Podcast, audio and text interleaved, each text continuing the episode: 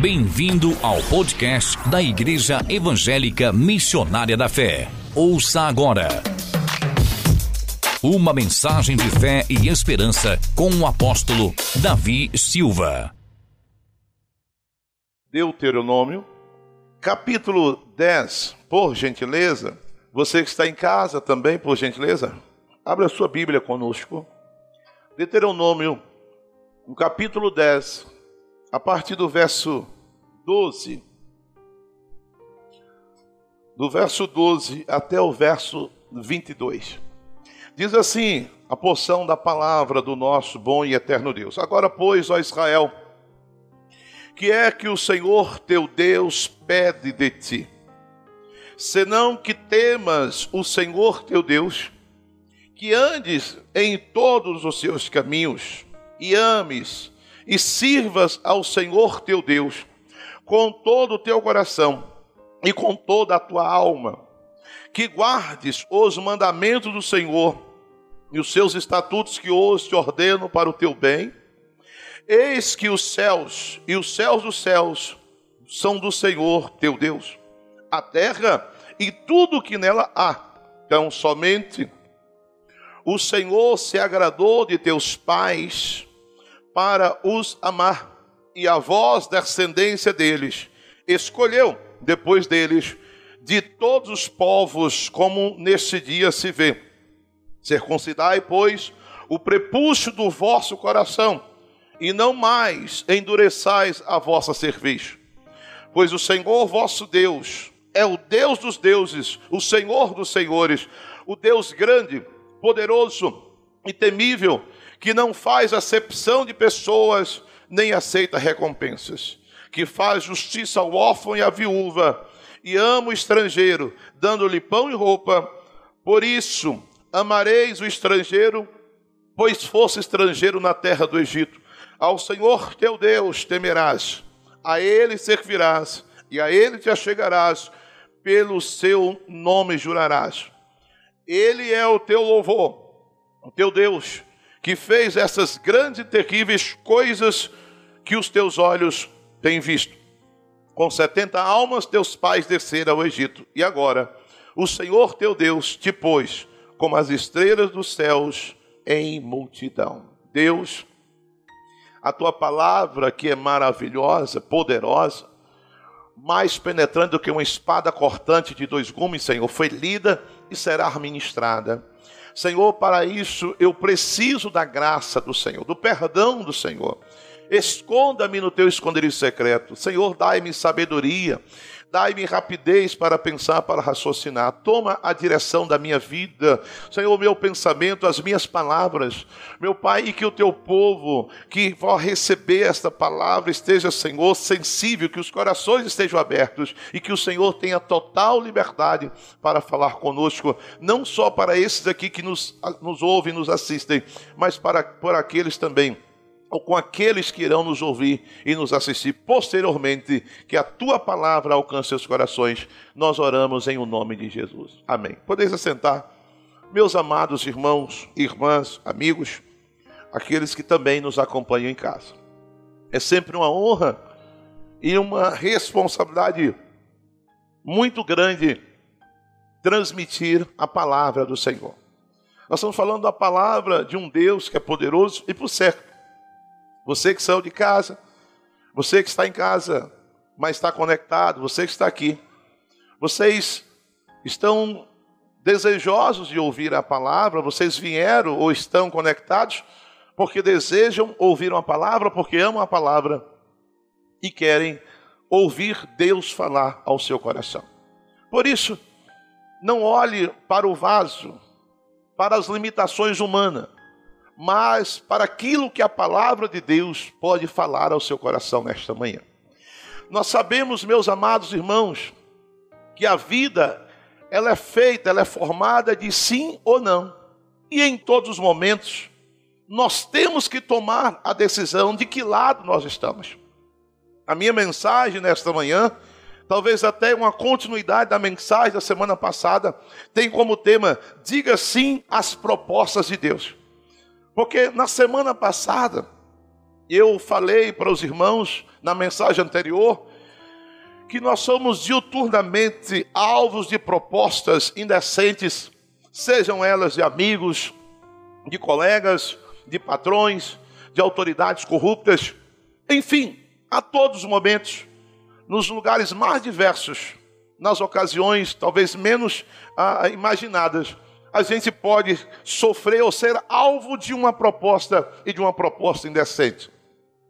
Nós somos sempre alvos dessas propostas, e principalmente por parte do diabo, o qual ele é o príncipe das trevas, o inimigo das nossas almas, que comanda tudo aquilo que é pernicioso. Há propostas que são eivadas de, de, uma, uma, de uma influência maligna, diabólica, satânica, para nos destruir, para nos afastar. Eu também falei que essas propostas têm como pano de fundo a sanha satânica do inimigo em afastar o homem da presença de Deus e destruí-lo como foi no Éden, e nós devemos resisti-lo. Resisti-lo de forma veemente, dizendo sempre não às suas propostas. Meu, eu, eu, fico assim pensando que o, o diabo, ele tem essa, essa, essa sanha satânica de, de fazer proposta. Por que ele faz isso? Porque ele é o pai do plágio, da cópia. Satanás é como se fosse, digamos, com todo respeito aos paraguaios, ele é como o Paraguai espiritual. Ele imita tudo aquilo que é de Deus. Tudo que ele ouviu, ouviu Deus fazer ou falar, ele quer fazer igual. Você compra, por que eu estou dizendo isso? Você compra um produto do Paraguai, tem a, a cara, a aparência, tem até o nome de um produto de marca mas quando você vai ver por dentro, às vezes um equipamento do Paraguai, você pega ele é levinho, porque não tem a consistência, não tem a qualidade, mas a aparência é a mesma. Mas não vale oferecer a segurança ou a qualidade que um produto original, embora mais caro, possa te dar. O diabo é assim. Ele faz propostas terríveis Paulo, inclusive, disse que ele é capaz, inclusive, de imitar um anjo de luz, mesmo sendo o príncipe das trevas. Tanto que o apóstolo Paulo diz, segundo os Coríntios, no capítulo 11, versículo 14, ele diz: Isto não é de, de se admirar, pois o próprio Satanás se disfarça em anjo de luz. Veja o que Paulo está dizendo, num contexto de espiritualidade para a igreja de Corinto. Tome cuidado.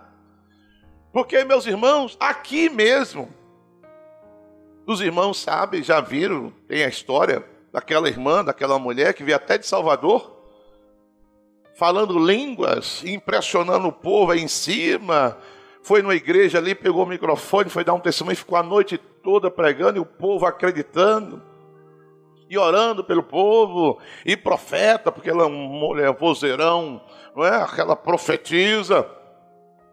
Mas quando ela chegou aqui, naquela campanha de oração e adoração de manhã, a apóstola estava ali e ela lá no fundo, profetizando e tal.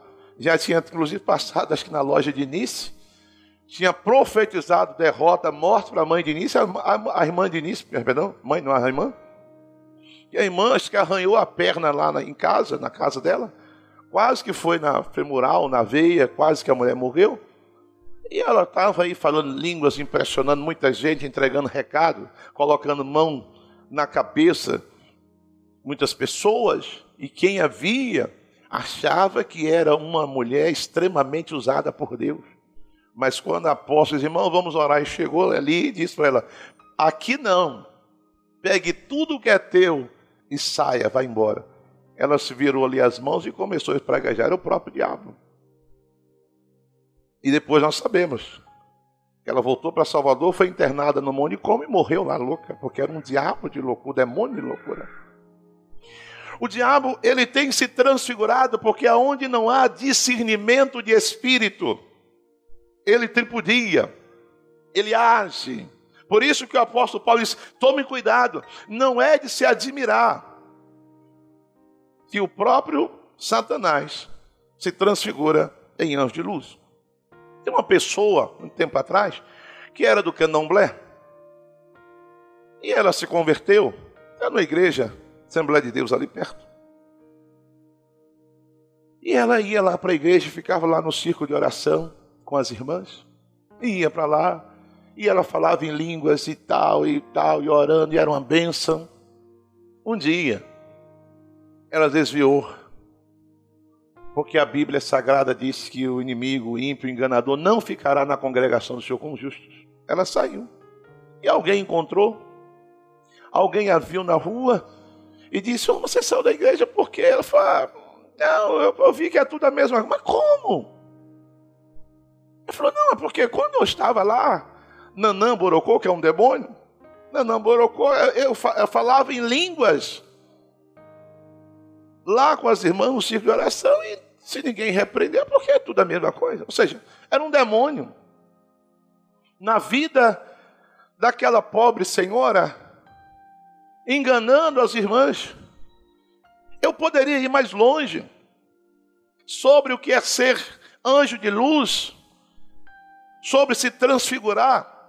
E muitos crentes, às vezes, caem nessa artimanha atrás de profetas, profecias, de recados, atrás de um movimento, às vezes sai da cobertura do seu líder. Não que pastor quer mandar em alguém, mas é perigoso porque a ovelha tem mania, às vezes, de sair do, do pasto verdejante para comer um mato seco e depois come uma erva daninha e pode até se, se matar.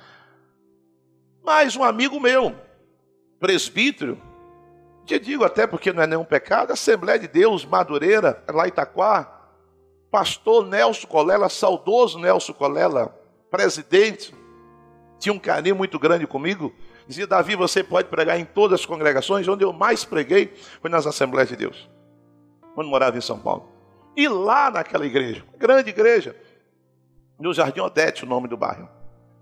Gilson, que era um presbítero amigo meu, eu vou lá. Ele falou para mim, Davi, eu estava num culto lá na sede e uma mocinha começou a falar em línguas estranhas. E aquelas línguas estranhas, ela foi e contaminou toda aquela congregação. E o povo entrou numa unção, era uma unção poderosa. Pensa naquela coisa boa. Um obreiro apenas que na Assembleia de Deus tem um sininho em cima do povo. Quando bate aquele sino ter ordem. Quando aquele obreiro bateu no sino, Gilson, que era presbítero, estava no púlpito, falou para mim, eu disse, pecou contra o Espírito. Esse homem está na carne. Como pode? Até eu estava. Mas aquele obreirinho simples que bateu era o único que ali estava com discernimento de espírito. Aquela mocinha e começou a falar em línguas e levou toda aquela congregação ao êxtase. Aquele obreirinho falou: traga aqui. Quando botou a mão, o demônio caiu lá. Era o diabo. Por isso, meus irmãos, não só nesses momentos espirituais, mas no dia a dia, na vida, no nosso caminhar, de uma forma muito sutil, o inimigo está nos fazendo propostas para que a gente se afaste do Senhor, para que quebre princípios. Em 2 Tessalonicenses, capítulo 2, versículo 4, Paulo adverte os irmãos da Tessalônica sobre a audácia desse ser tão terrível, o qual deseja se assentar num trono e ser adorado como Deus. Ele diz assim: o qual se opõe e se levanta contra tudo o que se chama Deus ou se adora, de sorte que se assentará como Deus no templo de Deus, querendo parecer a Deus. Inclusive, o profeta Isaías, no capítulo 14, versículo 12, diz: Como caíste do céu, ó Lúcifer Lúcifer, ao contrário do que as pessoas imaginam que Lúcifer é o diabo, não. O nome Lúcifer quer dizer transportador de luz. Ele era Lúcifer, mas ele se transformou em diabo. em traidor, caluniador, mas ele era Lúcifer, transportador de luz, porque era o querubim ungido, anjo de luz. Como caíste do céu, ó Lúcifer, filho da alva? Lúcifer é o mesmo que filho da alva, luz. Como foste cortado, cortado por terra, tu que debilitava as nações, como hoje está fazendo.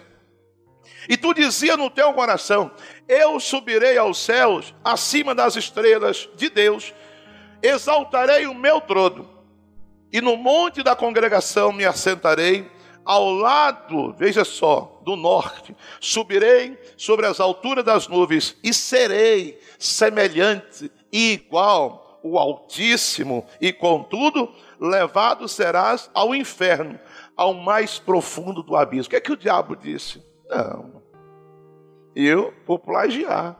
Deus não é adorado, Deus não tem o povo aos seus pés, o povo não ama, e quando o povo ama, adora, ele não se sente o Deus, pois é, eu vou ser igual a ele.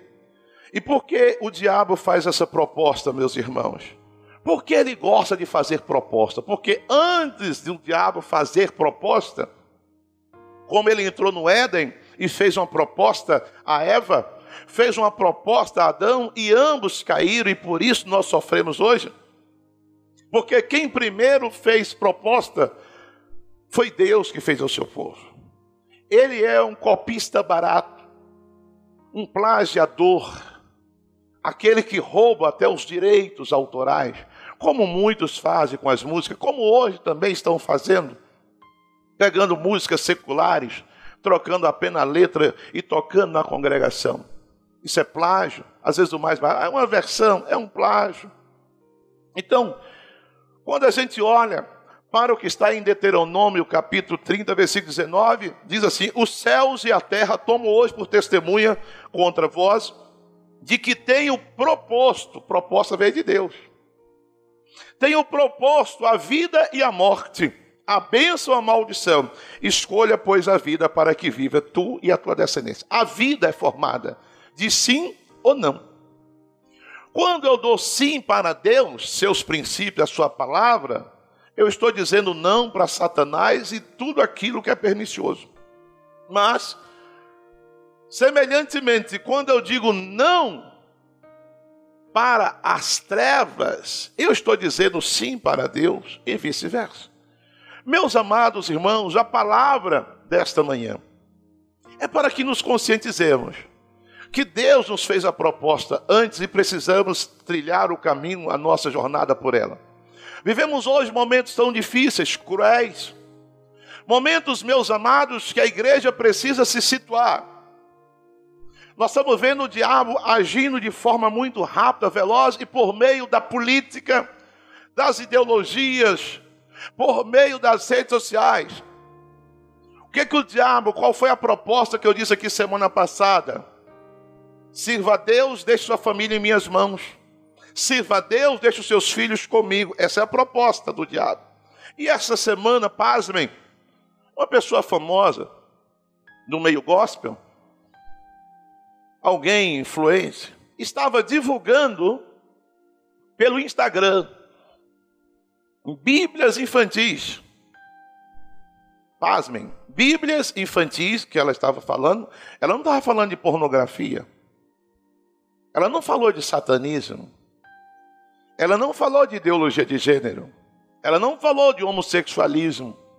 Ela estava uma editora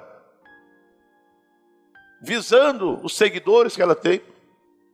Permitiu que ela divulgasse Bíblias infantis, dizendo para os pais: Olha, Bíblias ilustradas, como amar a Deus, temer a Deus. O Instagram derrubou sua live. Ela fez novamente o Instagram novamente derrubou a live e ela entrou em contato com o Instagram. Tem o áudio, o texto, o link que ela mandou para a gente. O Instagram respondeu que ela não poderia falar de Bíblia infantil, porque isso faria mal às crianças, induziria as crianças ao erro. Meus amados, mas nos países socialistas, uma criança de quatro anos é orientada nas escolas sobre ideologia de gênero.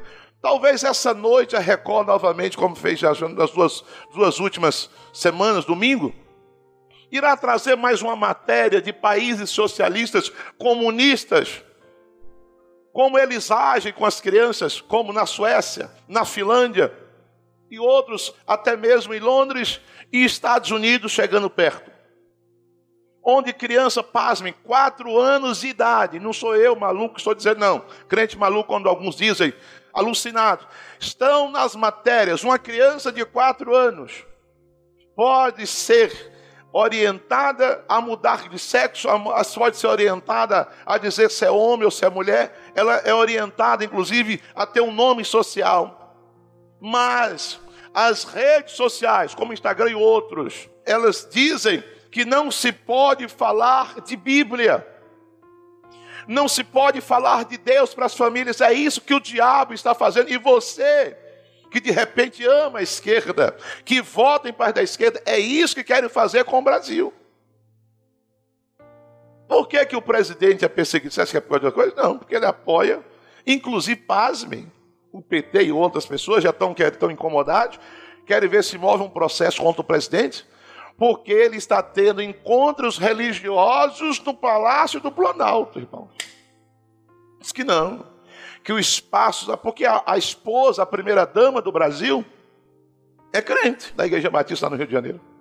E ela tem uma célula na sua casa, que a, porque ali é o Palácio do Planalto, onde eles moram, mas a, a, ali, onde eles moram, no palácio, é a casa dela, enquanto ela estiver no poder. Mas estão dizendo, não queremos Deus na sua casa, mas quer o diabo não querem Deus na casa do presidente e da primeira dama, mas querem satanismo. Porque quando o outro, que eu já contei aqui a história dos presidentes anteriores, levava pessoal para fazer trabalhos de magia negra lá dentro, ninguém achou ruim. Mas porque o presidente começa a semana, ele recebeu um coral que estava lá cantando, louvando o Senhor, eles estão incomodados. Acordem, crentes. Aquele cidadão que deveria estar preso, estava preso até outro dia, está solto por uma manobra jurídica. Disse no Piauí ou foi no Rio Grande do Norte. Está lá os vídeos aí para todo mundo ver. Porque Deus está permitindo que o diabo mostre a sua cara. Ele disse agora, nessa pré-campanha que está fazendo, eu estou conversando com pastores padres, eu converso com todos eles, mas quando eu chegar lá na cadeira, eu vou ao Supremo para dizer qual é o lugar deles. Vá lá, vote nele. Eu vou lá para o Supremo para dizer que ele diz assim: que pastor não tem que se meter em política, não, tem que ficar no lugar dele. Quer dizer, agora usa como massa de manobra. Mas ele diz: está lá os vídeos. Não foi editado, não, não foi manipulado. Quando eu chegar no poder, eu direi para eles qual é o lugar deles. E vai dizer mesmo, se ele chegar lá. Eu acredito, meus irmãos, como essa semana conversar com outro pastor, talvez vai ser assim que a igreja vai se avivar. Porque onde a igreja é avivada, onde é que os, os crentes estão buscando a Deus? Na China comunista. Onde é que mais a igreja cresce? Na China comunista. Talvez não é como a Bolívia tentou fazer com Evo Morales, caçando, dando sete anos de cadeia para quem convidasse uma pessoa para ir à igreja. Se fizesse um culto na sua casa, perderia a propriedade, seria expropriado. Como faz em Cuba? Estão querendo fazer. O diabo fazendo, está fazendo propostas indecorosas e as pessoas estão acreditando, mesmo Deus permitindo que ele abra a boca e diga: como disse na mesma semana passada, que vai dizer, quer que o Supremo Tribunal Federal diga que lugar de crente, de pastor, não na política, fica em casa, deixa a gente tomar conta. Quer dizer, e tem outro processo. outro pedido agora de uma deputada do PT do Piauí, está entrando no Supremo agora, para proibir juízes, procuradores Ministério, membros do Ministério Público a serem candidatos, com, se não tiverem saído do, do, do cargo com menos de cinco anos, não poderão. Quer dizer, um juiz, um delegado, Um membro do Ministério Público não pode ou não poderá concorrer a uma cadeira eletiva, mas um ladrão pode. Um corrupto pode. Faquim mesmo, eu, um ministro do Supremo Tribunal Federal, Faquim trouxe um projeto contra o abuso do poder religioso para proibir pastores se candidatar ou falar de política no púlpito. Não passou, mas está lá. Por isso, meus irmãos, Deus está sempre dizendo, fazendo uma proposta a vocês. Se vocês ficam comigo ou com Ele. Não existe meio termo, meus irmãos. O crente, ele precisa assumir a sua identidade. Se ele é de Cristo ou se ele é do mundo. Se ele é de Cristo ou se ele é do diabo. Se ele é do céu ou se ele é da, do mundão. O Senhor nos faz proposta em Deuteronômio, porque algumas pessoas diz, os dicionários definem Deuteronômio como segunda lei, mas não é porque Deus não tem duas palavras. Embora no grego Deuteronômio significa segunda lei, porque ele, ele vem de Deutero, quer dizer segunda, e nomos, que é lei, seria segunda lei. Mas Deuteronômio não foi escrito em grego. Temos que ir na origem dos livros para saberem para sabermos o que os livros dizem. E nós temos que, na língua hebraica, a sua língua que deu base onde esse livro foi escrito, que é um dos cinco livros chamado Pentateuco, escrito por Moisés. Na realidade, os livros, é interessante salientar que esses livros, eles têm, eles recebem ou receberam o nome pelas primeiras frases as primeiras palavras do primeiro versículo do primeiro capítulo, é sempre assim. Então, Gênesis, por exemplo, no, hebraico é chamado de Bereshit, porque é no princípio. Então diz assim, no princípio, Bereshit. Tanto é que Bereshit Barak Elohim, no princípio criou Deus os céus e a terra. Então, o livro de Gênesis, que é começo, que é início para nós, em hebraico é Bereshit, no princípio criou Deus. O livro Êxodo, que a gente fala de saída, de que é porque é o, o êxodo do povo, mas o livro de Êxodo, ou do Êxodo, em hebraico, é Shemot. Shemot quer dizer nomes, porque o livro de Êxodo começa, esses, pois, são os nomes. Quando a gente pega, inclusive, Levítico, que a gente, a pessoa não sabe, o que é Levítico, é o livro da lei, uns falam que é para entender sobre é, é, é o, o, sacerdócio, o livro de Levítico em hebraico é, é Vaikra. Vaikra quer dizer chamado, porque começa assim, e chamou o Senhor a Moisés. Os livros começam, recebe ou receber os nomes pelas primeiras palavras. O livro de Números, que quer dizer Bamidá em hebraico, no deserto, porque começa assim, o livro começa dizendo, no deserto, onde estava no deserto, começa falando, no deserto o Senhor chama. Então, o nome de números em hebraico é Namibá, no deserto. E Deuteronômio, Deuteronômio em hebraico é Devarim ou Debarim, como está. Devarim quer dizer palavras, não é a segunda lei. Devarim palavras de Deus dizendo, palavras, então começa, essas são as palavras.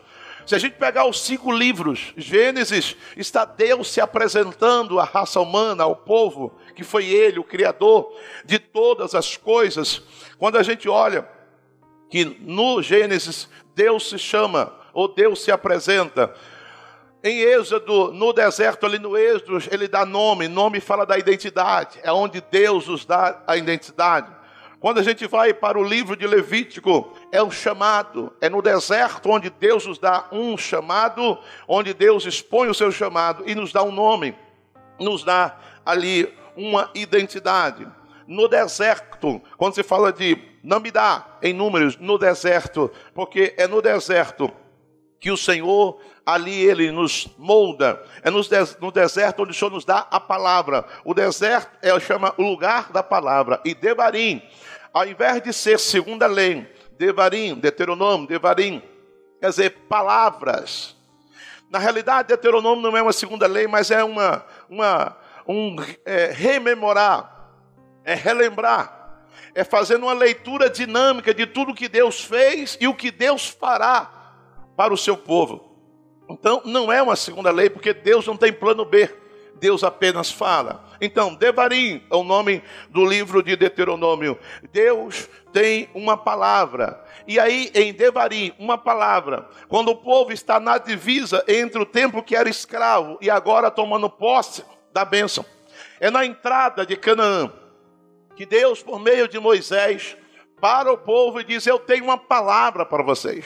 Devarim, essas são as palavras que o Senhor deu. E ele começa então fazer ali uma leitura, relembrando, rememorando tudo que ele fez, a trajetória, o caminhado, por isso que muitas coisas que estão em Deuteronômio estão em outros livros ali do Pentateuco. Mas, neste momento, quando Deus disse, eu tenho uma palavra, como nesta manhã Deus tem uma palavra para você.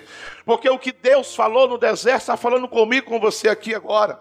O que Deus falou, como Deus se apresentou lá no deserto, Ele se apresentou para você no dia que você aceitou Jesus. No dia que você aceitou Jesus, nesse dia Deus lhe deu um novo nome, tem um nome nos céus.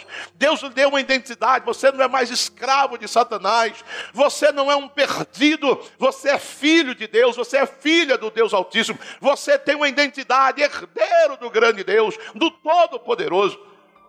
Quando você recebeu esse nome, a identidade, Ele te deu um chamado nesse deserto da vida. Deus tem nos chamado, chamou a mim e a você para uma obra de excelência, para servi-lo, para adorá-lo. E nesta manhã, da mesma forma que Deus relembrou aquele povo, relembra a mim e a você, o que nós precisamos fazer, qual é a proposta de Deus para mim e para você, quais são as propostas que o Senhor tem para o seu povo. Então, nesta manhã, diga sim as propostas de Deus para a tua vida e você será extremamente honrado, você será extremamente abençoado. E mais do que isso aqui na terra, você chegará aos céus, estará para sempre com Deus Todo-Poderoso que te ama e entregou a vida por você por meio de Jesus. Aleluia. Usando o texto que nós lemos. Qual é a primeira proposta que Deus fala para o povo? E sempre deu a oportunidade da escolha, sim ou não que o temamos no versículo 12. Ele diz: O que é que Deus pede de ti? O que é que o Senhor propõe para você, Israel? O que é que Deus propõe para você, missionária da fé? O que Deus propõe para você, Davi, você, o seu nome aí? Qual é a proposta de Deus? Principalmente que nesses dias nós precisamos estar muito convictos. Ele diz: o que é que ele pede de ti, senão que o temas? Primeira proposta é que o homem tema a Deus. Sabe, irmãos, o que tem acontecido hoje, com toda essa coisa perniciosa, é porque as pessoas têm perdido o temor de Deus. E se perdeu o temor, perdeu tudo, meus irmãos. E vocês sabem, quando eu digo temor de Deus, não é só ter medo de um Deus carrasco, não, mas é temer um Deus que é Senhor, que é soberano, que é poderoso, que tem o poder de dar e tirar a vida o Deus que nos deu uma direção, o Deus que nos chamou, um Deus que precisa ser temido, respeitado, reverenciado, reconhecido como soberano e o todo-poderoso. Quando as pessoas temem a Deus, é sinal que essa pessoa é sábia, é inteligente, porque Provérbios, capítulo 1, versículo 7, diz assim: O temor do Senhor é o princípio da sabedoria, mas os loucos desprezam a sabedoria e a instrução. Meu irmão, quando a pessoa é sábia, inteligente, o que é que mantém um crente na linha? O temor do Senhor. O que é que mantém uma pessoa esperando a volta de Jesus? O temor do Senhor. O que é que mantém a pessoa na presença de Deus? O temor do Senhor. O que é que leva um crente não roubar, não matar? O temor do Senhor. Porque ele é novo, é nova criatura, é filho de Deus. Mas qual é a proposta do diabo? Não tema a Deus, não. Sempre paralelo, ele é copista, plagiador, não, para que esse temor? Nada. Você pode ser trambiqueiro, trapaceiro, ladrão, prostituto, vagabundo mesmo. É assim. Você não, você pode, não tem nada disso. Eu, tanto, eu já disse aqui que uma vez tem uma igreja que não, não posso falar os nomes, até porque é antiético, mas tem que falar mesmo, mas eu não posso por causa do processo. E aí eu não quero botar a igreja, a missionária da fé, em situação difícil. Mas, eu já disse aqui, que o camarada diz, é uma igreja famosa, que o presidente, o fundador e tudo diz, que as palavras inefáveis que Paulo ouviu de Deus nos céus, no terceiro céu, Quer dizer, eu mesmo não sei. Muitos pastores não sabem, mas ele sabe. Paulo não falou para ninguém. A Bíblia não diz o que foi que Paulo ouviu no céu, mas ele sabe. Nenhum hoje, nenhum perito, nenhum analista, nenhum biblista conhece, sabe, pode até, não pode nem conjecturar, porque ele diz, são palavras inefáveis, se ele falar em 2 Coríntios 12, que para não se gloriar, não se exaltar, Deus deu a ele um espinho na carne, porque ele foi levado até o terceiro céu e viu coisas que são inefáveis, não tem como falar. Deus não permitiu que falasse. Mas esse líder disse que sabe. Ele disse assim: Eu ouvi. Eu ouvi daquela igreja. Na época eu era motorista de ônibus lá da Passaredo, indo, voltando com o ônibus para a garagem, sintonizei num rádio que era da, da igreja dele. E ele disse: As palavras inefáveis que ele ouviu lá no céu é que não existe mais pecado. Jesus aboliu, anulou, anulou todos os pecados. Ele ainda dá instrução assim, né? ele ainda ilustra assim, ó. Por exemplo, qual é o problema de um adultério? Não tem nada de pecado. É? Ele diz assim: o problema do adultério, de um crente não pode adulterar, é porque se a mulher descobrir, quebra ele no pau. Meus irmãos, então você presta atenção que as coisas vão caminhar, e isso, meus amados irmãos, tem mais de 20 anos que eu ouvi, a coisa já piorou. Já piorou. Só para você ter uma ideia. Então, nessa igreja, eu já disse até que o inário, o inário deles mesmo, o inário, já peguei na mão o inário, um livrinho assim das canções de lá. São plágios das músicas seculares. Tem uma música assim, vou pedir para você voltar. Estou cantando a música dele lá. Né? Vou pedir para você me amar. Eu te amo, eu te quero bem, Jesus. Bota assim no final. Ele pega a música de Milton Nascimento, é Milton Nascimento, né? Amigo é coisa para se guardar do lado esquerdo do peito, Jesus. Então só coloca Jesus e dá para ir embora. Eu peguei o inário, Deus é testemunha. Eu até falei, você é dessa igreja, cara, como é que pode dar as músicas? Até com olha aqui, Cid, aqui. Essa vou pedir para você voltar, não me esqueci. Amigo é coisa para se guardar do lado esquerdo do peito de Milton Nascimento. Está lá, ele plagiou, se Milton Nascimento souber, vai querer os direitos autorais dele. Então há um plágio satânico, diabólico, dizendo: não tema coisa nenhuma, pare com essa paranoia de temer a Deus, Deus é bonzinho. Como os TJs nos chamam de propagadores do inferno. E eles dizem que quem prega o inferno são propagadores do inferno, que Jeová jamais iria conceber uma tortura dessa, o inferno. Mas o próprio Jesus diz do inferno. A Bíblia quase todas fala de inferno. Mas ele diz não. Então, há uma sanha satânica diabólica para que você não tema Deus, mas há uma proposta de Deus para você nessa manhã. Tema ao Senhor. Diga sim às propostas de Deus, porque elas são vidas para você, vidas para sua casa, vida para sua família.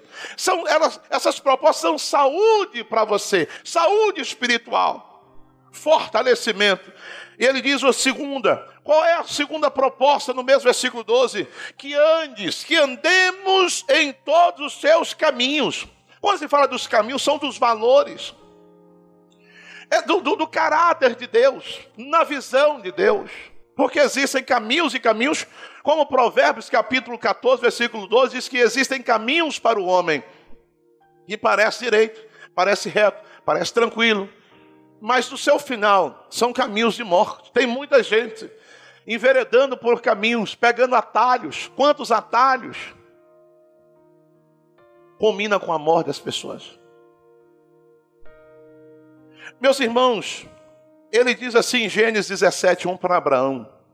Sendo, pois, Abraão da idade de 99 anos, meu irmão, 99 anos, hoje, né? Meio debilitado, precisando, cuidado com os ossinhos, não pode movimentar muito, porque se quebrar não tem jeito. Mas 99 anos. Veja só, Deus se apresenta a Abraão, aparece a ele e diz assim: Abraão, Eu sou Deus Todo-Poderoso. Deus não se apresentou a Abraão nessa hora como seu amigo, porque Abraão é chamado amigo de Deus. Eu sei que tem algumas pessoas de forma equivocada que fala de Abraão. Abraão, meu irmão, ou Abraão, como você queira, porque Abraão é pai exaltado e Abraão é pai de multidões. É aquele que o mundo é aquele, ele era o cara chamado amigo de Deus. Pergunte a outro personagem que Deus chamou de meu amigo. Sabe por que chamou de amigo? Porque ele foi assim mesmo. Ele obedeceu. Ele ouviu. Abraão, ele teve uma proposta de Deus quando ele estava embrenhado, sabe, mergulhado na idolatria, da feitiçaria da sua família daquela época. E Deus o tirou lá de um dos caldeus, fez uma proposta e ele ouviu, ele obedeceu. Ele disse sim. Ficou como um louco, um desvairado, desvairado, porque ele abandonou a cultura, sai da tua terra, da tua parentela, largue, abandone a cultura que os teus pais herdaram. Abra mão de tudo. Abra mão de terras, abra mão da tua herança. Abraão era rico, nas terras onde ele estava, ele era senhor de terras, mas pela proposta que Deus fez a ele, ele abriu mão de tudo. Quando Jesus faz uma proposta para que o sigamos, ele diz: se você quer me seguir, ser meu discípulo, abra mão de tudo, abra mão do mundo, abra mão da vida, largue tudo e siga-me. Ainda mais, siga-me com uma cruz de obediência, de luta, de prova. Mas só que Deus não nos chama para o sofrimento, pelo contrário, nos chama para honrar. Nos chama para abençoar as propostas de Deus, são para nos elevar. Porque quando você pega, quando aquele jovem lá em Marcos 10, ele nega Jesus, ele baixa a cabeça, Pedro fala: Senhor, esse religioso aí, o Senhor falou pela abrir mão da riqueza, e de seguir, vender aos pobres, ele negou o Senhor. Jesus falou: Que é isso, Pedro? Ah, fica tranquilo. Isso é impossível para os homens, mas não para Deus, fica tranquilo, você não toma prejuízo. Porque todo aquele que deixar casa, pai, mãe, eh, filhos, esposa, namorado, por amor de mim e do evangelho, receberá cem vezes mais nesse mundo, com perseguição, é claro, e no futuro a vida eterna. Pode aplaudir mesmo a ele.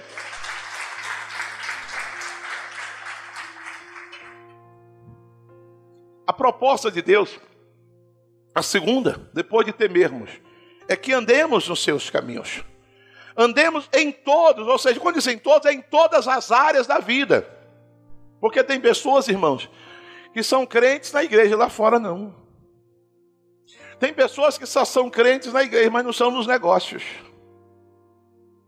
Não, o negócio é minha vida próxima não tem nada a ver. Mas não, não, eu sou crente, mas não sou besta, não é assim que as pessoas falam? Se são valentões, eu sou crente, mas meu braço não. Eu sou crente, mas minha boca continua sendo porca mesmo. Eu xingo mesmo. Fazer o quê? Não é assim? Tem irmãos que se diz crentes, meu irmão, que se entrar numa confusão, numa discussão, as palavras que saem da sua boca, você fala, essa pessoa nunca se converteu. São pessoas briguentas, que andam se envolvendo em confusão na rua. Irmãos, um crente, jamais, jamais. É para um crente se envolver com confusão com vizinhos, confusão no trânsito, confusão em empresa, porque ele é luz. Ele é luz. Se de repente Jesus disse a luz que a gente for trevas, quão tenebrosas serão essas luzes de vocês. Então, disse, não com um amigo dele, mas ele disse: Eu sou Deus Todo-Poderoso, Abraão. Que é isso? Qual foi o problema de Abraão, irmãos? Qual foi o problema até ali? Ele foi chamado com 75 anos, 24 anos seguindo a Deus, com 99 agora, e o Senhor, porque lá em Gênesis 11, quando chamou ele, a gente começa a ler Gênesis 12, ele tinha 75 anos. Agora ele está com 99, 24 anos seguindo a Deus, e Deus agora aparece, não como amigo dele, não como um anjo, mas como Deus Todo-Poderoso, Elohim, o Deus dos deuses, quer dizer, a terra tremeu. Por que, meus irmãos? Abraão, meu irmão, tinha 24 anos de crente. Talvez você já tem mais de 20 e acha que é o cara, que é a pessoa. Não, eu já sei. Porque a pior coisa, irmãos, é quando o crente envelhece, envelhece nesse pensamento. Porque o novo convertido, ele está sempre aberto a aprender. O novo convertido quer fazer tudo certinho. O novo convertido, o pastor prega, ele guarda, puxa, aquela palavra, olha, eu guardei, pastor, como é que é? Eu quero seguir. Tema o Senhor em todos os seus caminhos ande nos seus caminhos. O que, que Abraão tinha feito, meus irmãos? O que Abraão havia feito poderia ser, talvez você dizer assim, que era imoral, mas era legal. Quantas pessoas procuram essa desculpa para se esquivar das verdades, dizendo, não, mas tudo bem, pode ser até imoral, mas é legal fazer o que eu fico. Qual foi o pecado de Abraão? Ele foi na, na pressão, como diz o mundo agir, na pilha da mulher. Diz: Deus falou que você vai ser pai. Mas você está vendo que eu não vou dar filho para ti? Se eu não dei quando jovem, agora com quase 100 anos vou dar filho para ti? Não, a lei permitia, deite com a escrava. E o filho da escrava, porque a escrava não tem nada, o filho será teu. Ele só fez isso, irmãos. Obedeceu à mulher cumpriu uma, um, algo que estava dentro da lei da cultura, da lei dos escravos. O senhor do escravo era dono da escrava e do filho dela. Ele só deitou com a escrava. E, e a engravidou, Deus bradou na hora. Falou: Não, eu não disse que você ia ter filho com escrava, não.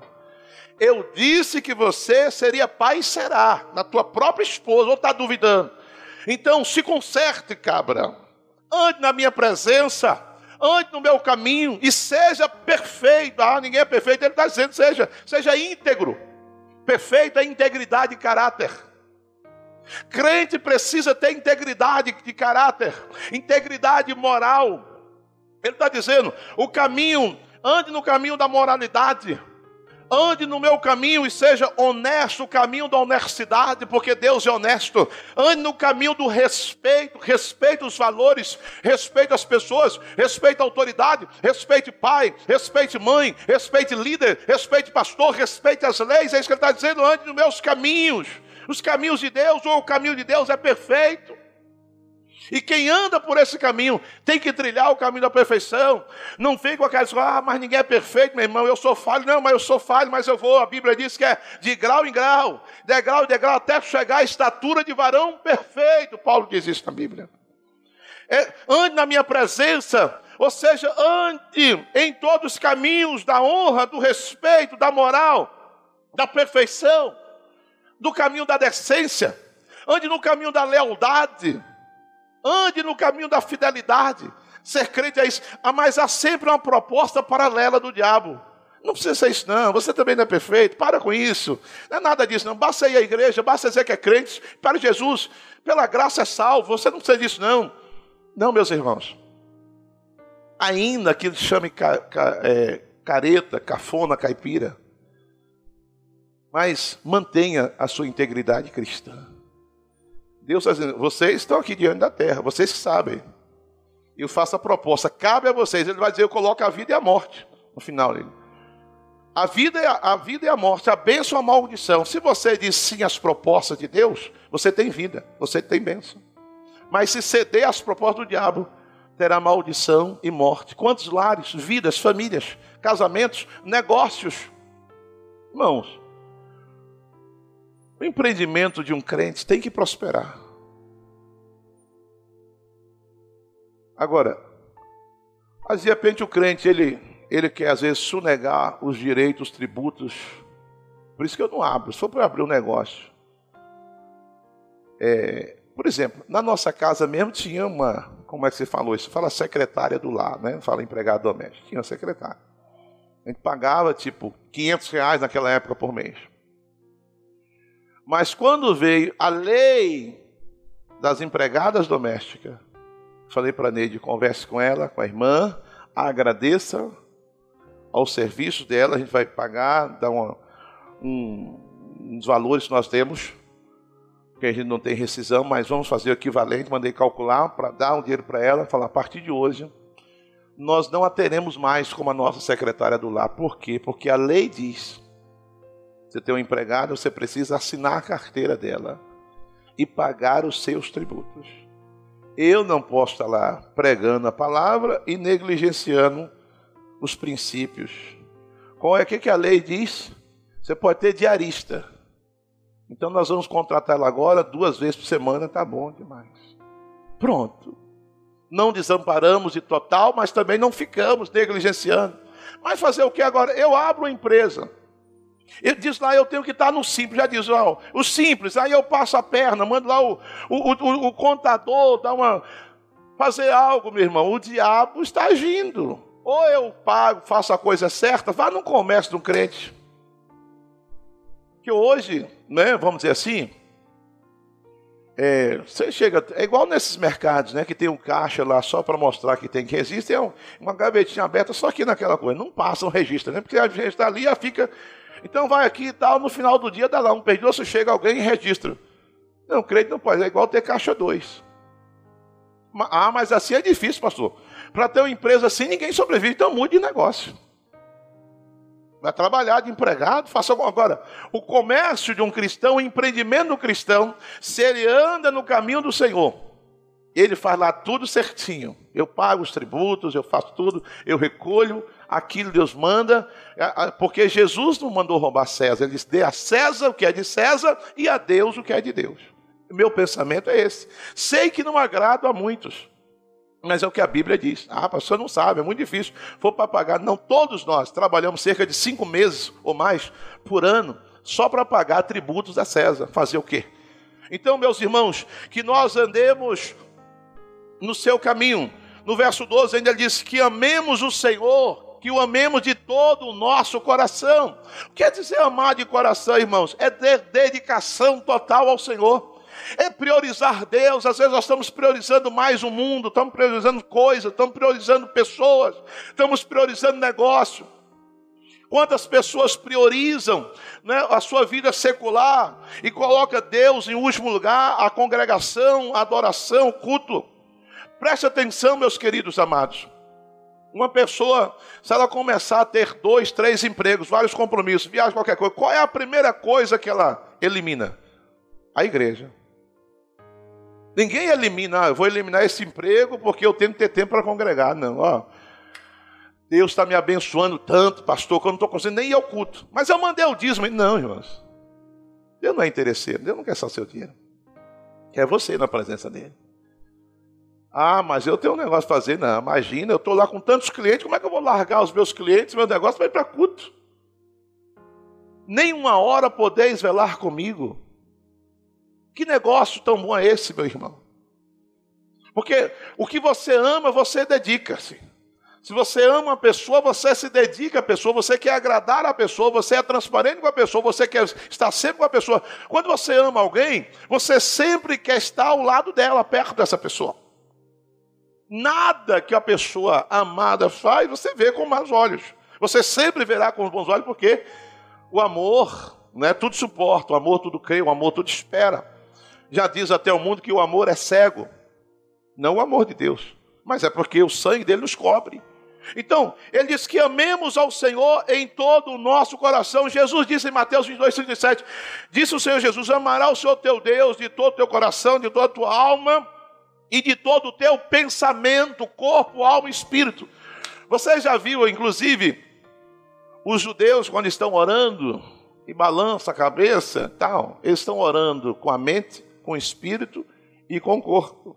É uma forma que eles têm. Eles balançam o corpo, porque eles estão dizendo que eles estão se dedicando, amando, adorando, servindo o Senhor com o seu entendimento, com o seu espírito e com o seu corpo.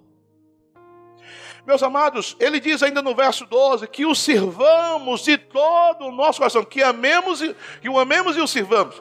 Então, irmãos, que, que, a, que a gente fica assim pensando, se eu realmente amo a Deus, eu amo a obra, eu amo a palavra, eu quero servi-lo. É incompatível uma pessoa dizer que ama muito a Deus, que ama a obra, ama, mas ela não faz nada para Deus. Ela não serve o Senhor. E servir com amor, servir com coração, servir com dedicação, servir com a sua alma, servir com o seu espírito, dizendo: Eu sou de Deus, eu vivo para Deus, eu quero estar envolvido com Deus, eu quero estar cheirando Deus. Porque um pastor de ovelhas cheira ovelhas. Aquele lá dos quadrúpedes, você está no meio de ovelhas, cheira ovelha. É igual quem tem muitos cachorros em casa, cheira cachorro. Não é? Aonde ele chega até o outro cachorro assim, opa, peraí, você tem um, quem é esse aí? Então assim, se eu amo a Deus, se eu sirvo a Deus, tem que estar com cheiro de Deus, envolvido com Deus. Opa, oh, coisa boa, essa pessoa chegou, mudou aqui. Tem uma palavra boa, tem algo, tem. Então, a pessoa está dedicada, mas o que o diabo quer, meus irmãos? Qual é a proposta contrária, paralela? Não precisa ser fanático, não. Esse negócio tudo Deus. Não, vá para a igreja, não. Fique em casa mesmo. Para quê? Ainda vai dizer assim: ah, não seja um ativista religioso, não seja fanático. Até tem umas palavras bonitas que eles falam. É igual o Maurivan, que está nesse propósito lá em São Paulo, de orar pelo Brasil. Então, ele está pegando cada dia da semana, ele pega uma bandeira de um estado, né? ele tem uma. Um dia ele estava andando para a igreja cedo, caminhando, que ele ia orar cedo, ele achou uma, uma vara, um pedaço de madeira, uma raiz, um negócio tamanho assim. E quando ele pegou, Deus falou com ele que aquilo estava dando uma palavra ele sobre Moisés pegando a serpente. Ele pegou aquilo como autoridade, foi, fez um ato profético, ele guarda aquilo lá como um ato profético. Então agora ele pega uma bandeira, cada dia ele pega uma bandeira do Estado, porque a Bíblia diz que o governo estava sobre os seus ombros, na pessoa de Jesus, ele falando de ato profético, carregando então o governo daquele Estado, inclusive retaliações na saúde dele, mas ele carregando e andando com aquele cajado na mão e orando. E o filho dele estava perto. Aí ele está andando. Aí uma senhora, uma velhinha, falou para Daniel: E aquele doidinho ali está fazendo o quê? O que, que aquele doidinho está fazendo? Daniel, com a mãe de velho, aquele doidinho é meu pai. Ele está orando. Ah, tá bom. O inimigo vai sempre nos fazer propostas indecentes, indecorosas. Não, para que esse negócio de estar em igreja orando? Todo dia na igreja, domingo, manhã, para que isso? Basta uma vez por semana. Não, mano, basta você crer em Deus e tudo bem, não precisa você estar toda hora buscando, sensibilizando. Você não precisa servir, meus amados irmãos. A Bíblia Sagrada diz que a gente precisa seguir, eu pensei a gente precisa seguir pelo menos o exemplo dos irmãos da Tessalônica. Quando um crente de fato e verdade se converte, a proposta não é minha, não, eu estou lendo a proposta, é Bíblia. Se eu estiver errado, me perdoe, mas a Bíblia não está. Se você entende que isso é Bíblia, você ama a Bíblia, e se eu estou lhe pregando Bíblia, guarde isso no seu coração e peça a Deus para te dar graça para que você cumpra isso, para que você diga sim às propostas de Deus. Mas a Bíblia Sagrada diz em 1 Tessalonicenses, capítulo 1, versículo 8, assim: Porque por vós soou a palavra do Senhor, não somente na Macedônia e Acaia, mas também em todos os lugares, a vossa fé para com Deus se espalhou de tal maneira que já dela não temos necessidade de falar coisa alguma, porque eles mesmos anunciam de nós qual a entrada que tivemos para convosco e como dos ídolos os converteram a Deus para servir o Deus vivo e verdadeiro. Irmãos, Paulo está dizendo para os irmãos da Tessalônica: olha, eu não preciso nem falar mais nada. A fama positiva de vocês se espalhou, que vocês de fato e de verdade se converteram. Vocês se livraram dos ídolos, se converteram a Deus, o Deus verdadeiro, e têm dado exemplo porque vocês servem. E sabe como eles sa saíram servindo? Pregando em toda a Macedônia, a Caia, queriam falar do amor de Deus, queria que as outras pessoas fossem contaminadas com a mesma unção. Uma pessoa que ama a Deus, uma pessoa que de fato se converteu, uma pessoa que serve o Senhor, essa pessoa quer estar envolvida com Deus e com a sua obra. As outras coisas vêm depois. Primeiro a devoção, depois a diversão. Era assim que minha avó dizia: meu filho, tudo na vida tem que ser primeiro a devoção, depois a diversão. Só que o, a proposta do diabo vai ser: divirta-se primeiro. Você precisa se divertir. Você é novo, você é nova, curta a sua vida. Vai ficar trancado na igreja, passando fanático, para quê? Ô, João, você está novo. Você devia estar tá tocando lá no mundão. Você para quê? Não é assim que o diabo vai fazer? Sempre assim. Quantos músicos, irmãos, servem as duas mesas? Eu conheço um cidadão mesmo, ele tocava aqui nas igrejas e tal, mas ele tocava para Duval Leles. Me desculpe se estiver me assistindo, tudo bem, não tem problema. Aquele que dizia na casa do Senhor não existe Satanás e tal, fazer aquele carnaval. Ele era o que afinava, preparava os instrumentos dele. Então toca lá e toca cá no altar. Aqueles que. Eu sou assim, eu sou meio esquisito, irmãos. Eu entendo assim, que quem foi separado para o altar é do altar. Você é instrumento de Deus, você foi separado para Deus, não serve para mais nada lá fora. Não tem como servir as duas mesas. Ah, mas eu sou profissional, eu toco lá para sustentar a minha família. Se o Deus que você serve não sustentar a sua família, então desista. Se você de fato e de verdade amar a Deus, mesmo que você tenha que comer do maná do dia, Deus não vai te deixar faltar nada. E essa luta, como vocês cantam aqui, não veio para te matar. Deus não vai deixar que essa luta te mate. Deus não vai deixar que a luta mate aquele que o sirva, que o serve com dedicação, com alegria, com fidelidade, com respeito. Ele está dizendo: vocês vão adentrar a terra, escolha. Vocês escolhem se vocês querem temer a mim ou não. Se vocês querem amar a mim ou não. Se vocês querem servir a mim ou não. É problema de vocês. Deus não obriga ninguém. Nós não somos escravos do bem, nós temos liberdade de escolha. Você tem um livre-arbítrio, você decide se quer Deus ou diabo, se quer céu ou inferno, se quer servir a Deus ou não. O cabe a mim, os pregadores sérios, é trazer a palavra, pregar e expor a igreja, entregar a mensagem à igreja e ela decidir se quer ou não. Como Josué diz no capítulo 24 do seu livro, versículo 15: vocês escolhem hoje se querem servir a Deus ou aos ídolos. Agora, não fique em cima do muro, porque Deus não aceita isso. Porém, eu e a minha casa serviremos ao Senhor. É fato. Versículo 13: que obedeçamos aos seus mandamentos, e os mandamentos de Deus não são pesados. Veja, irmãos, que Deus não está obrigando ninguém. Deuteronômio está ali relendo para eles, relembrando de princípio de tudo aquilo que eles ouviram no deserto, na caminhada, no chamado. Versículo 13: que obedeça os seus mandamentos, que obedeçamos os mandamentos do Senhor. E João 13, 34 diz Jesus: Um novo mandamento vos dou, que vos ameis uns aos outros, como vos amei. A vós e também vós, uns aos outros, deveis amar. Primeiro, o mandamento é amar a Deus. Segundo, amar o próximo. E João vai dizer que os mandamentos de Deus não são pesados. Agora, depende com que olhos eu estou enxergando isso. João 14, 23, Jesus diz assim: Jesus respondeu e disse: Se alguém me ama, guardará a minha palavra, e meu Pai o amará, e viveremos para ele, e faremos nele morada. Quero dizer para os irmãos aqui que o espírito da rebeldia não pode habitar na mesma casa com o espírito da obediência. Quando um entra, o outro sai. Para ilustrar isso, Basta que olhemos a história de Saul e Davi. 1 Samuel 16. Saul teve duas oportunidades, duas propostas para obedecer a Deus. Não quis. Preferiu obedecer o outro. Porque assim, quando você desobedece a Deus, você fatalmente obedece o outro. A vida é feita de sim ou não. Na segunda vez, Deus falou: chega, basta já escolhi outro.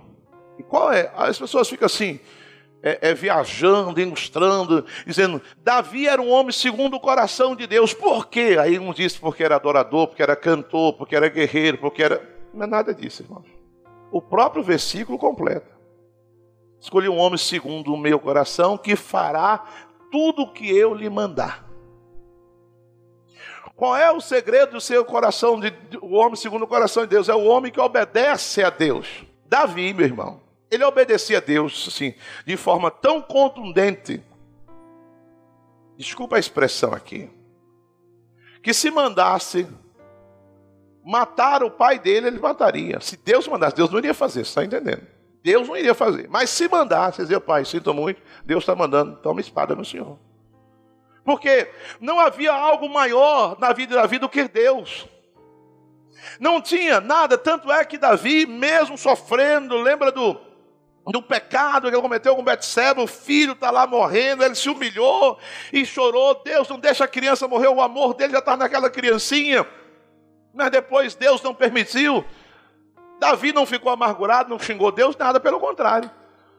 Davi, enquanto a criança estava doente, diz a Bíblia, Davi ficou na cinza, no pó, gemendo, chorando, rolando no chão. E os, os conselheiros, o pessoal ali preocupado com Davi, todo cerimonial. Mas Davi olhou e viu um silêncio, uma preocupação, falou: Escuta, o menino morreu? Foi? Foi. Então tá, prepare meu banho, minha roupa, minha comida. Mas o senhor estava morrendo agora? Porque eu falei: Não, eu estava pedindo a Deus. Se ele disse que não, então fazer o quê? Tipo, se ele manda. Eu não vou ficar aqui chorando porque a criança não vai voltar para mim, mas eu irei ao encontro dela. Foi isso. Quando teve três anos de fome, no reinado de Davi, Davi perguntou a Deus: Senhor, o que, está acontecendo? Por que três anos de fome? Eu, pelo menos, eu examinei aqui. Eu não fiz nada de errado. O que, que o profeta disse? Deus está dizendo que essa fome é consequência do que Saul, teu antecessor, fez com os Gebionitas quebrou um pacto. Pergunta o Gebionita, ele foi lá e disse: Gebionita, como é que é? Eu sei que Saul cometeu um pecado contra vocês, quebrou uma aliança que foi Josué que tinha firmado com vocês. Ele falou: Nós queremos sete cabeças, sete filhos descendentes de Saul, que sejam enforcados, mortos. Porque aquilo estava Deus dizendo, porque Deus é justo. Naquela época era espada mesmo. Davi não contou a história. Mandou pegar sete descendentes e eles foram enforcados. Porque Davi era mais ou menos assim, aquela, aquela, aquela, aquela máxima: manda quem pode, obedece quem tem juízo. Davi, ele obedecia a Deus de forma muito clara. Quando ele mandou contar o povo, fez um censo e por causa disso 70 mil pessoas começam a morrer. Davi ele vai à era de Araúna correndo e diz: Deus, o que fizeram essas pobres ovelhas, a culpa é minha, eu que errei, puna minha a minha casa. Então Davi tinha um coração voltado para Deus, para obedecer. E quando, não que Davi era perfeito, mas quando ele errava, ele reconhecia e ele clamava a Deus. Então, o que Deus quer? Que obedeçamos os seus mandamentos. Ande pela palavra, não ande pelo mundo. O diabo dizer, não precisa não. Isso aí, alguns vão até usar não, é coisa do Antigo Testamento, você não precisa dizer, hoje somos livres, pela graça, parece que ser salvo pela graça, parece que a graça é uma licença para o erro. Parece que a graça, alguns interpretam a graça como um passaporte para o erro, para o pecado, e vão ficar isentos, não é nada disso. Jesus disse: ser fiel a Ele até a morte, e dar-te-ei a coroa da vida. Amém, meus irmãos? E ele diz assim, versículo 19: qual é a outra proposta? Que pratiquemos o verdadeiro amor fraternal. E aí estamos longe. Não precisa nem eu, eu, eu falar sobre isso aqui, meus irmãos. Porque tem muitos irmãos que estão sofrendo, tem muitos crentes distantes que não amam, que não cuidam, que não dão atenção, que não sabem nem o que, é que o irmão está passando.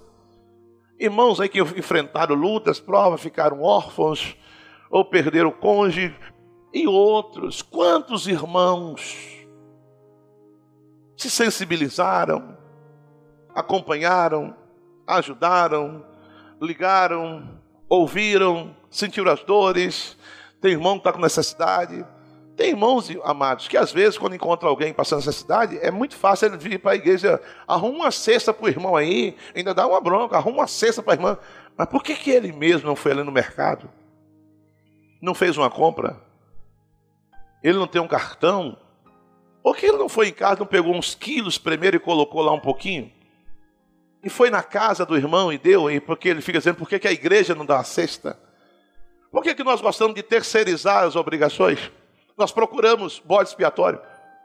Às vezes, irmãos, não é a quantidade, é a ação, é a atitude, é a demonstração. Me lembro que o pastor Manuel Laro, que está vivo, graças a Deus por isso ali, ele passou uma luta muito grande quando ele foi pastor dessa igreja aqui.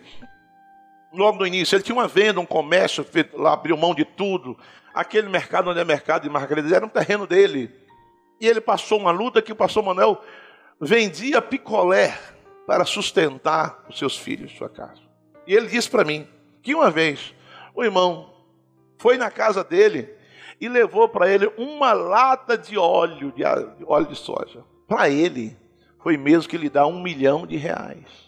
Porque um irmão se sensibilizou e foi na casa dele com uma lata, um litro de óleo de soja, que era muito baratinho. Não é a quantidade, é a atitude. E nisso, irmãos, estamos pecando muito. Não amamos nem aqueles que estão próximos de nós, quanto mais os que estão lá fora. Nós amamos os da África, amamos da rua, e não, quando se fala amar o teu próximo, amor fraternal, não são os crentes, não. Os que estão na favela, na sarjeta, que estão na rua, na fome, que estão no centro de recuperação, que estão nos hospitais, nos presídios, nós os amamos, nós cuidamos, nós estamos preocupados com quem passou frio, quem está no frio. Nós estamos longe, meus irmãos.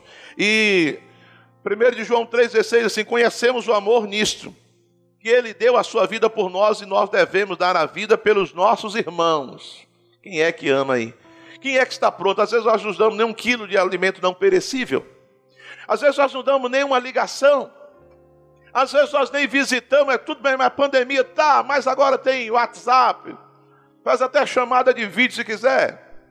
Chamada de voz. Você nem os créditos. Tem lá Wi-Fi, Wi-Fi do vizinho. Às vezes a gente até descobriu a senha do vizinho, fica lá na porta.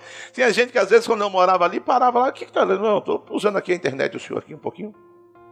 Meus amados, você chega num posto, numa clínica, no hospital, a primeira coisa lá, Wi-Fi, senha. Eu não me lembro nem de perguntar como é que o irmão está. Que amor é esse?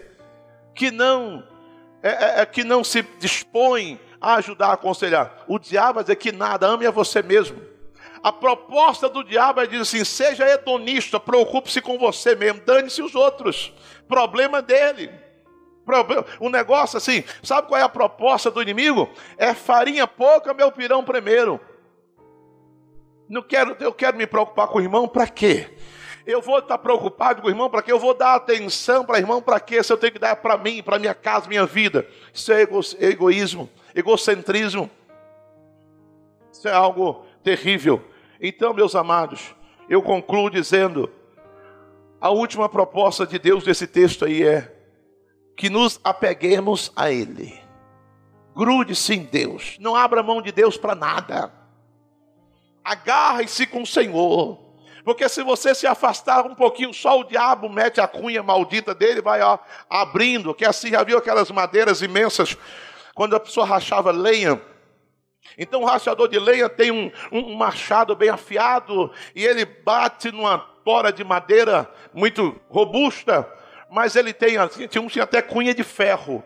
Então, uma brechinha assim, ele coloca e começava com a marreta em cima, batendo, batendo, e aquela madeira ali ia se abrindo. É assim que o diabo faz. Ele vai nos afastando de Deus aos poucos. A proposta do diabo sempre é: não se aproxime muito de Deus, não se apegue muito a Deus, mas o Senhor diz assim: se apegue a Ele. O versículo 20 diz que nós devemos nos apegar ao Senhor, Ele é o teu Deus. Ao Senhor teu Deus temerás, e a Ele servirás, e a Ele te achegarás. Se apegarás, se aproxime. Não deixe nada entre você e Deus. Eu li o livro, acho que até de R.R. Soares, que ele fala que o apóstolo Pedro, ele se afastou um pouquinho, uma brechinha que ele deu, o diabo entrou, que o levou a negar Jesus.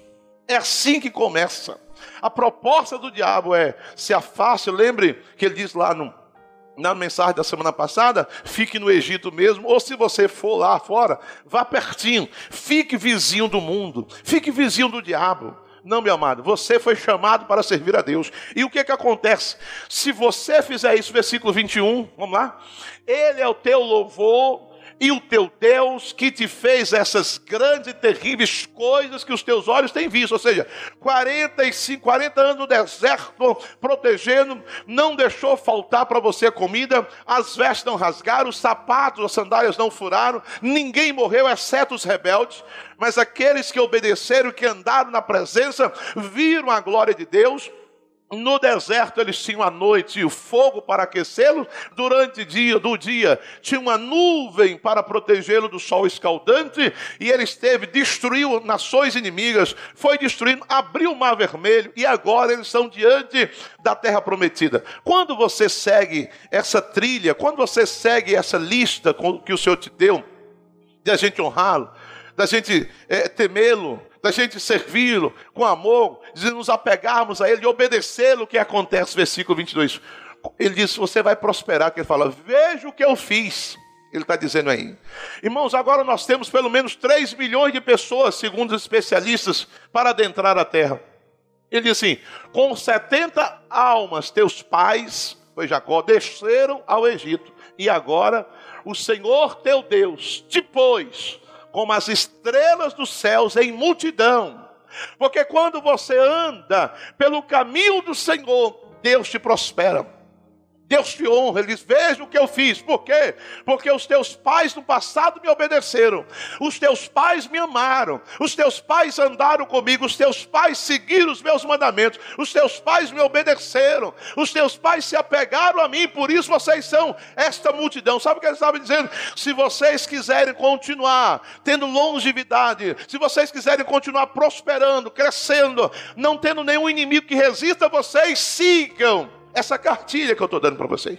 Ou seja, meus irmãos, eu concluo dizendo: não ceda às propostas satânicas, diabólicas do inimigo, mas digam sim ao Senhor Deus, tema-o, ame de todo o seu coração, ande nos seus caminhos, sirva com dedicação, com fidelidade, com respeito, que você durante esses dias da sua vida, você pode inclusive transformá-lo nos melhores dias que você já viveu até aqui. Obedeça de todo o seu coração Pratique o verdadeiro amor, não de palavras, não de discursos vazios, mas com atitudes sinceras, coerentes. Apegue-se a Ele e você verá o que Deus há de fazer na tua vida, na tua casa, na tua família, no teu bairro, nessa cidade e nesta nação, porque Ele é Deus. Se você disser sim, aplauda Ele, coloque-se de pé.